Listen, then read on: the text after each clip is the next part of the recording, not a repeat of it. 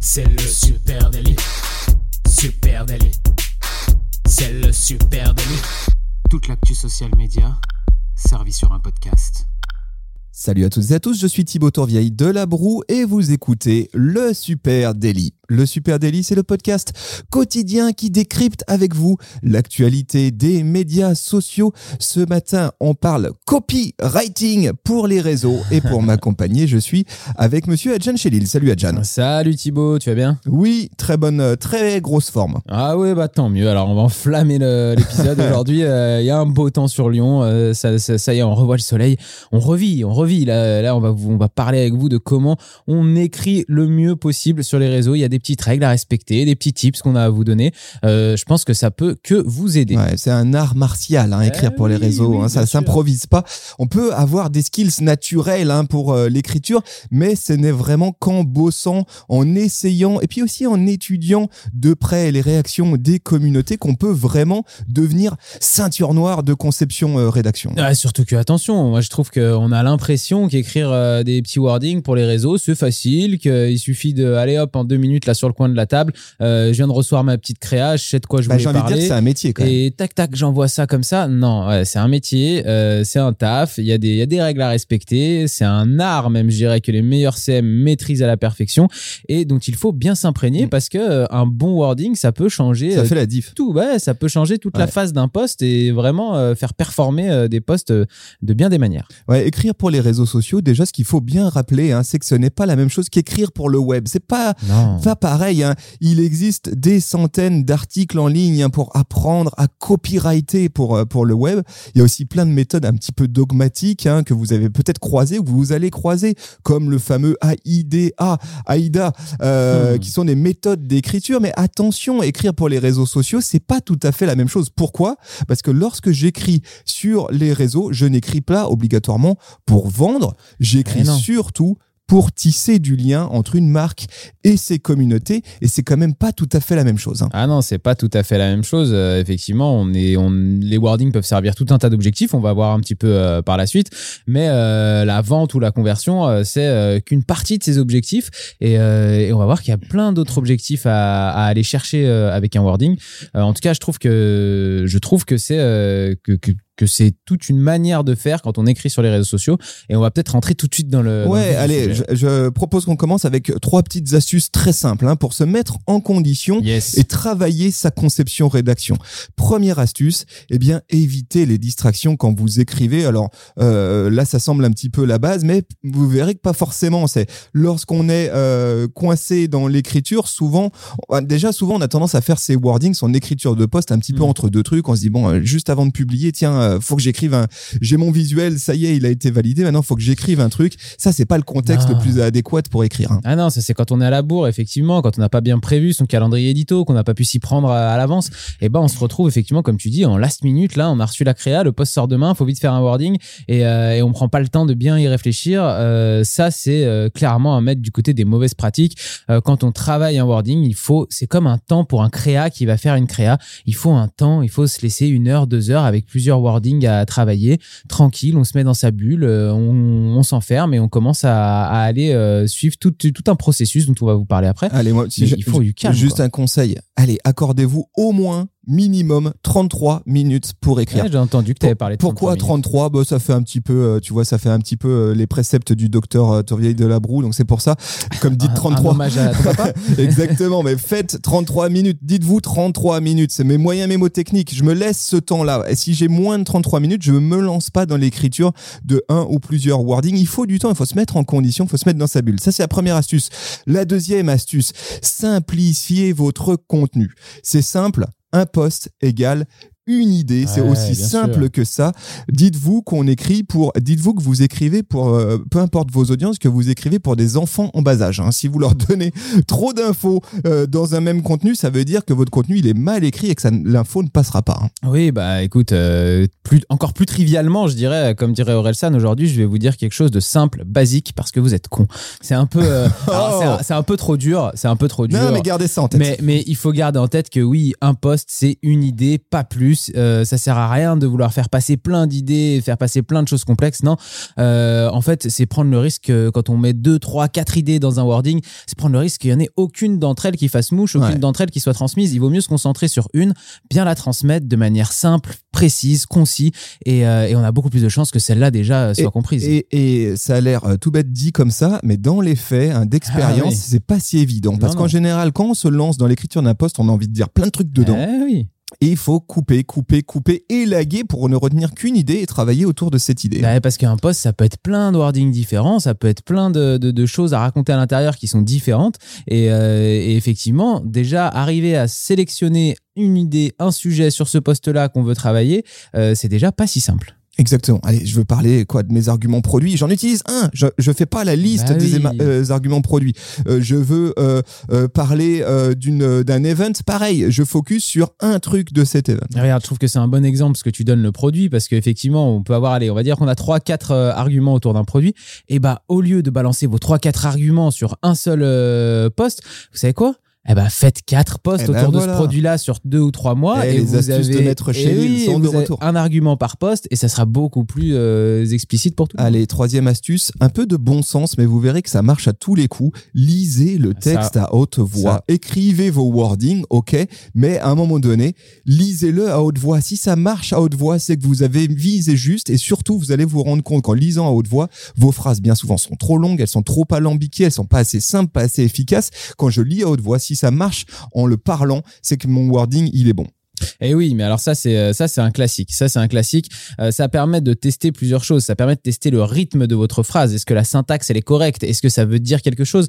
Mais tout de suite, on va sentir à l'oreille si ça accroche ou si au niveau de la forme déjà ça fait mouche.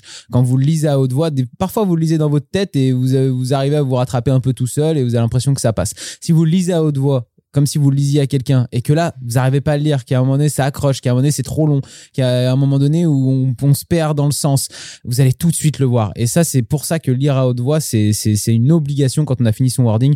On le lit à haute voix pour vérifier que le rythme il est bon, que le sens il est bon, que tout va bien. Ouais, ça, c'est les trois astuces un peu préalables. Hein. Euh, T'en avais peut-être une autre? Non, j'avais, ouais, j'avais, alors qui va un petit peu avec le lire à haute voix et euh, que auquel on a beaucoup discuté ici euh, chez Supernatif avec euh, avec les euh, community managers, notamment quand on a fait des, des travails sur la conception rédaction. Euh, bien écrire, ça veut surtout dire aussi pour moi être concis.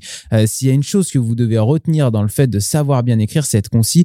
Et être concis, ça veut pas dire que vos wordings doivent faire quatre mots. Hein. C'est pas du tout ça. C'est plutôt se dire que bien écrire, c'est savoir exprimer des idées qui peuvent être parfois complexes, mais les exprimer de manière simple et le, avec le moins de mots possible. Et ça, c'est très dur. Et mettre des points, putain. Ah oui, Ah, voilà. Faites des petites phrases. J'allais y venir. Ce qui veut dire que après, on n'a plus de phrases de trois lignes, trois lignes et demie, parce qu'en fait, on n'est ni Émile Zola ni Pierre Bourdieu. Donc, écrire des, des phrases de trois lignes, trois lignes et demie, il y a personne qui a fait d'études de lettres ici non plus.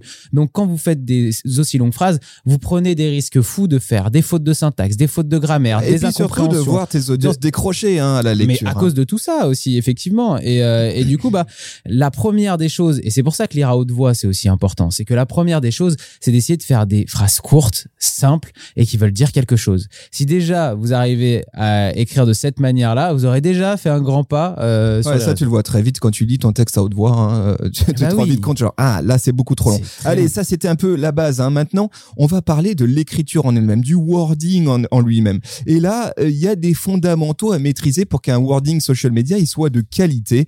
Il y en a trois pour moi. Les trois, c'est les trois variables Ouais. d'une équation magique. Hein. Alors, il y a quelque chose dont on n'a pas parlé, euh, qui, est, qui est valable pour un peu au-delà du social media, c'est de connaître la marque hein, déjà pour Ah bah oui. laquelle on écrit. Ça, c'est la, ça, c'est la base avant qu'on se lance vraiment dans Et le, après, on s'adresse à des CM. le Normalement, les. CM, ils connaissent par cœur. Ah, attention quand même, hein, parce que connaître sa marque, définir l'identité de sa marque, donc ça c'est un travail qui est peut-être fait au préalable. Il y a euh, connaître la tonalité de, de sa Ouais. marque. Et cette tonalité-là, euh, faut la travailler en amont. hein. Ouais, allez, on va commencer par le commencement. Déjà, quand j'écris un wording, au moment où je l'écris, il faut que euh, je me pose une question fondamentale, c'est pour quel persona j'écris, à quel persona je parle. À chaque fois que je travaille un wording, je dois me demander c'est qui le persona, c'est qui la cible, c'est qui et, et vous normalement vous l'avez fait déjà préalablement ce travail sur vos personas. Vous les avez euh, au-dessus de votre bureau. Euh, Bah, et- et c'est ils ont un travail. prénom, ils ont un nom. Vous connaissez leur pain point, vous savez leur motivation, vous savez ce qui se passe dans leur vie, vous savez ce qui, vous pouvez projeter ce qui se passe dans leur feed réseaux sociaux. À partir de là, vous écrivez pour l'un d'entre eux, pas tous, un seul. Ouais, pour moi, là, ça rejoint le travail sur l'identité de marque. Normalement, on a travaillé la tonalité, on travaille aussi euh, les, les personas. Et quand on parle, on s'adresse pas à personne. Euh, quand, vous parlez, vous parlez toujours à quelqu'un. Donc là, c'est la même chose sur les réseaux sociaux. Quand vous vous adressez, quand vous écrivez un wording, il faut que vous ayez en tête, comme tu disais, la personne à qui vous adressez ce wording. Donc vous allez choisir un persona prioritaire et vous allez vous adresser à ce persona-là. Et là, euh, il y a une deuxième étape avec, euh, avec ce, persona-là, c'est que vous n'allez pas juste vous adresser comme ça euh, dans le, dans le vide à ce persona, vous allez aller chercher une motivation ou une contrainte de ce persona. Et en fait, cette motivation, cette contrainte que vous allez sélectionner au préalable, avant même de vous lancer dans la rédaction du wording, hein, vous allez tout de suite définir le sujet de votre poste et puis choisir le persona et la contrainte ou la motivation. Cette contrainte ou cette motivation, c'est ce qui va vous permettre de travailler l'angle de votre wording. Donc, il est bien important de très bien choisir et de prendre le temps de choisir à qui vous vous adressez et à quelle contrainte ou motivation vous allez répondre. Ouais, totalement. Ça, c'est le premier, premier truc. Deuxième euh, moment, euh, euh, variable clé de cette équation d'écriture, c'est l'objectif. Quel est l'objectif? Pourquoi je suis en train d'écrire, de publier ce poste? À quoi il sert hein? Ça, c'est une question importante, bah bien souvent qu'on oublie. C'est quoi l'objectif? Et il y en a plusieurs. Il y en a plein. Le premier, allez, euh, si on devait faire une liste, mon objectif peut être conversationnel. Du Oui. coup, comment je vais pouvoir mesurer si j'ai bien euh, réussi mon écriture, si mon poste il est bon? C'est le nombre de commentaires ou de MP qui vont être euh, de messages directs qui vont être euh, générés à la suite de ce poste. Conversationnel, il peut être l'objectif, ça peut être l'amplification. Je, je veux faire en sorte que ce contenu soit partagé. Donc là, pareil, je vais pouvoir regarder ce qui se passe du côté des partages. Je, j'ai peut-être envie de rapporter de l'utilité de marque. Ouais, de l'utilité de marque avec de l'enregistrement, par exemple, sur Instagram, on le sait, une marque de food qui balance de la recette, par exemple, de la brand utility, et bah, elle va amener, elle va appeler ses audiences à enregistrer un post pour, euh, pour qu'il puisse être ré- réutilisé un peu plus tard. Donc ça, c'est une des métriques qu'on peut, euh, qu'on peut voir, l'enregistrement, qui est assez intéressante au niveau de l'utilité de marque. On a aussi la conversion, on en parlait tout à l'heure. Euh, si on veut emmener vers un site, vers un article, vers un point de vente, il y a un clic avec un lien extérieur. Bah, sur Instagram, peut être dans la bio. Sur Facebook, ça peut être direct, mais là, le taux de clic peut être, peut être intéressant à suivre. Et puis, il y a juste le like, l'inspirationnel. euh, Voilà, on, on a juste envie d'inspirer nos audiences, euh, de créer du lien avec elles par quelque chose qui est beau, par quelque chose euh, qui, en tout cas, qui les inspire. Et là, c'est plus le like qui va, qui va nous servir. Donc avant d'écrire, je me pose la question de mon objectif. À quoi Qu'est-ce que je veux faire? Qu'est-ce que je veux susciter comme engagement auprès de mon audience? Est-ce que c'est conversationnel? Est-ce que c'est amplification, brand utility, conversion, inspirationnelle pour, si vous êtes perdu là, on vous met tout ça en note de cet Ouais, épisode, hein, et- vous pourrez le voir. Et tous ces objectifs, euh, là, on les balance comme ça. Ça veut pas juste dire que, OK, c'est l'objectif de mon poste. euh, et voilà. Non, c'est l'objectif de votre poste. Ça veut dire que dans votre wording, vous allez travailler pour tendre vers cet objectif. Si on parle de conversationnel, vous allez aller questionner vos audiences. Si on parle d'amplification, vous allez trouver un tricks pour les, pour, leur, euh, pour, pour les pousser à partager ce post à, d'au- à d'autres gens. Euh, si si c'est la brand utility, vous allez euh, les inviter à l'enregistrer pour plus tard, à l'utiliser au bon moment, quand ils seront en cuisine, en train, de, en train de préparer à manger pour une recette, par exemple. Donc, à chaque fois, votre, votre wording, il doit tourner autour de ça, il doit, il doit aller servir cet objectif. Exactement. Et puis ensuite, une fois que j'ai ça, hein, mon persona, à qui je lui parle, quel, quel objectif, qu'est-ce que qu'est-ce que je souhaite euh, susciter comme engagement chez lui Eh ben, t'as raison. Tu l'as dit tout à l'heure. Il faut que je rapporte la tonalité, Eh oui. la tonalité de ma la tonalité de ma marque. hein. Évidemment, je dois me souvenir systématiquement d'utiliser le ton le plus approprié à ma marque, mes codons euh, verbaux de marque. Et pour ça, ben, on doit les retrouver. Hein. Je dirais que c'est ce qui va venir. Euh, et il faut que je fasse attention à pas tomber à côté, à pas être euh, hors tonalité au moment d'écrire. Il faut bien respecter la tonalité de sa marque. Ça peut être plus sérieux, plus enthousiaste, plus formel, plus informel. Est-ce que je tutoie, je vous vois? Euh, Il y, a, il y a tout un tas de règles comme ça qu'il faut connaître hein, quand même avant d'aller écrire au nom d'une marque. Vous, vous êtes euh, community manager, vous n'êtes pas directement la marque, donc il faut que vous connaissiez bien qui, quelle est cette marque, son identité, sa tonalité et du coup bah, ses personas, comme on disait tout à l'heure. Et là, normalement, vous avez toutes les informations réunies pour pouvoir bien écrire. Voilà, équation à trois variables, simple. J'ai une, j'ai une dernière, moi, euh, un peu, euh, un peu requête que j'ai vue dans la pratique avec, euh, les, en étant et, euh, les community managers et en voyant les community managers travailler. Ouais. C'est qu'une fois qu'on a réuni toutes ces informations, hein, comme tu disais, de- du persona, l'angle qu'on va attaquer, euh, l'objectif, etc. euh, c'est parfois un peu bloquant, un peu dur de se lancer dans la rédaction. On est un peu, voilà, on est un peu bloqué. On a le sujet de notre poste, on a l'angle, on a tout ce qu'il faut, mais on n'arrive pas à enclencher, à passer directement dans la partie rédaction. Ce que souvent j'invitais à faire euh, les CM et que moi-même je, pratiquais, c'est euh, de se dire au lieu de passer directement à la rédaction, on va essayer de passer d'abord par les idées. Donc on va prendre l'angle et on va écrire différentes idées d'angle comme ça, euh, sans forcément les rédiger telles que ça va apparaître après dans le poste, mais juste commencer à mettre un peu des idées d'angle et puis des petits tricks de- pour l'objectif commencer à écrire deux trois petites manières de- d'aller vers l'objectif et une fois qu'on a ça après quand on a les idées là on se dit ok maintenant je me concentre sur la partie rédaction en utilisant la bonne De tonalité toute façon, etc. de toute façon, ça c'est clé. Hein, ce que tu dis, c'est que pour écrire, il faut écrire. Oui c'est ça pour bien écrire, il faut, il faut de la quantité pour faire de la qualité. Donc j'écris, j'écris, je me prends pas trop la tête. J'écris mes wordings, j'écris mes wordings, et puis petit à petit, tout va s'emboîter. pour aller dans ton sens, c'est exactement ça. Je veux dire, quand vous essayez de dormir, vous faites semblant de dormir. Ben, quand Bah, vous essayez d'écrire, il faut faire semblant très- d'écrire au début. Mais il est bon. Eh, il faut que tu fasses un bouquin à Jan Shelil. Les méthodes, de- les techniques de Maître Shelil. Euh, allez, euh, et, et ce qui va dans cette direction aussi, je pense, qui est très important, c'est de travailler ses champs lexicaux. Ça aussi, conseil Oui, fort ah qu'on oui, vous fait. oui. C'est la clé pour écrire sur les réseaux sociaux un bon wording. C'est aussi un texte de statut qui manie avec habilité une richesse lexicale. hein. C'est vraiment un bon préalable à l'écriture euh, de travailler les champs lexicaux de la marque de façon exhaustive avant. Je prends un vrai gros moment. Euh, si j'écris pour les réseaux sociaux d'une marque de bière, par exemple, eh bien, il faut étudier la, de façon approfondie hein, les champs lexicaux qui sont spécifiques aux différentes communautés que je souhaite adresser Ah, en tant clair. que marque. Alors, par exemple, comment je fais? Bah Déjà, j'ouvre un document Word, hein, puis là, je, pareil, j'écris, hein, je note beaucoup de choses, et je vais commencer par les synonymes de mon produit. Quels sont les synonymes de bière? Qu'est-ce que je peux dire? Qu'est-ce que mes Mmh. communautés disent? Mousse, pression, euh, binouze, canon, etc. Et là, pareil, j'essaye d'être exhaustif euh, là-dedans. Je note tout, et puis je trie. Je les passe au tamis de ma tonalité de marque. Binouze, non, je barre. Ça, c'est pas Ouais. dans ma tonalité. Je sais que ce mot-clé, je l'ai blacklisté, et le jour où je serai en écriture, euh, je, je le réutiliserai pas. Ensuite, une fois que j'ai fait mon produit, c'est quels sont les différents instants de consommation euh, et les expressions qui sont attachées. Euh, boire un coup sans jeter une petite, euh, déguster, etc. Pareil, j'essaye d'être très exhaustif. Et puis après, ce que j'aime bien aussi, c'est quels sont les paramètres lexicaux voisins. J'ai élargi un peu mon, mon champ de vision. Moi, en général, je réfléchis comme ça. J'imagine une scène un peu en top view, un vue d'en haut, avec mon produit au centre. Qu'est-ce qu'il y a autour de, qu'est-ce qu'il y a sur la table, hein, le si je fais de la contexte, food. quoi, un peu. Le contexte. Eh oui. Quand je suis une marque de bière, ben, j'ai les cacahuètes, j'ai les chips, j'ai les potes autour de la table et tout. Mhm. Pareil, là, j'essaye de travailler de façon exhaustive tous les champs lexicaux aut- autour de, de, ma- de ma marque. J'exclus euh, Ce qui est hors tonalité. ce qui est hors tonalité. Et après, j'ai, on va dire, une sorte de... J'ai un peu les, ingrédients de ma recette d'écriture. Non, mais ça, c'est, t'as raison, c'est primordial et c'est comme ça qu'on travaille euh, une tonalité et qu'on travaille aussi de la variation dans, les, euh, dans, dans, dans l'écriture des wordings. Parce que sinon, on se rend compte que quand on écrit deux, trois wordings pour- par semaine, on va vite tourner en rond euh, en termes de champ lexical, de vocabulaire, etc. Donc, ce travail-là, il est primordial, effectivement. Une fois que j'ai dit bière une fois, bon bah je vais pas le dire mille fois. Eh Comment, oui. c'est quoi les variantes? Qu'est-ce que je peux dire différemment? Ça c'est un petit peu, ça me semble très intéressant. Allez, juste une petite astuce, nous, un truc qu'on aime, euh, qu'on aime bien, un site qu'on aime bien, Franchement là dedans, euh, aussi parce qu'on a des rappeurs à bord, euh, mais hormis ça, euh, hormis ça, super intéressant, rime solide. Il y a vraiment tout un truc autour des champs lexicaux. Ça vous permet Ouais. d'ouvrir vos chakras.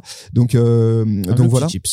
Petit tips. Et puis ultime, allez, ultime truc à savoir. Il n'existe jamais qu'une seule Non, solution de bah wording non, par poste. Non, non, ça, ça, un post, c'est plein de wordings différents. Ça dépend ce que vous avez envie de raconter, à qui vous avez envie de le raconter. Il y a plein d'autres euh, variables qui rentrent à l'intérieur de, de l'écriture d'un wording. C'est jamais le premier Eh jet oui. qui est le bon, et c'est sans doute jamais le dernier non plus. À un moment donné, il faut trancher, il faut se dire allez, ça marche, j'ai rempli mes objectifs, ça va fonctionner. C'est un vrai travail créatif. C'est un vrai travail créatif. euh, L'écriture des wordings, c'est un vrai boulot. euh, et les CM sont euh, un bon CM, écrit des bons wordings. Ça fait partie de, de, ses compétences et de, et de ses qualités.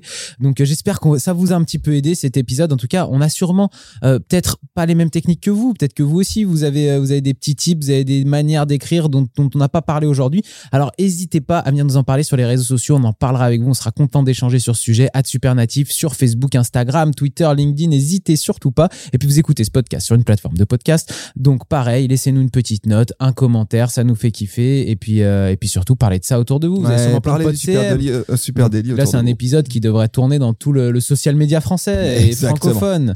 Euh, les amis, merci à vous et on se donne rendez-vous dès demain. ciao, ciao. Salut tout le monde, ciao.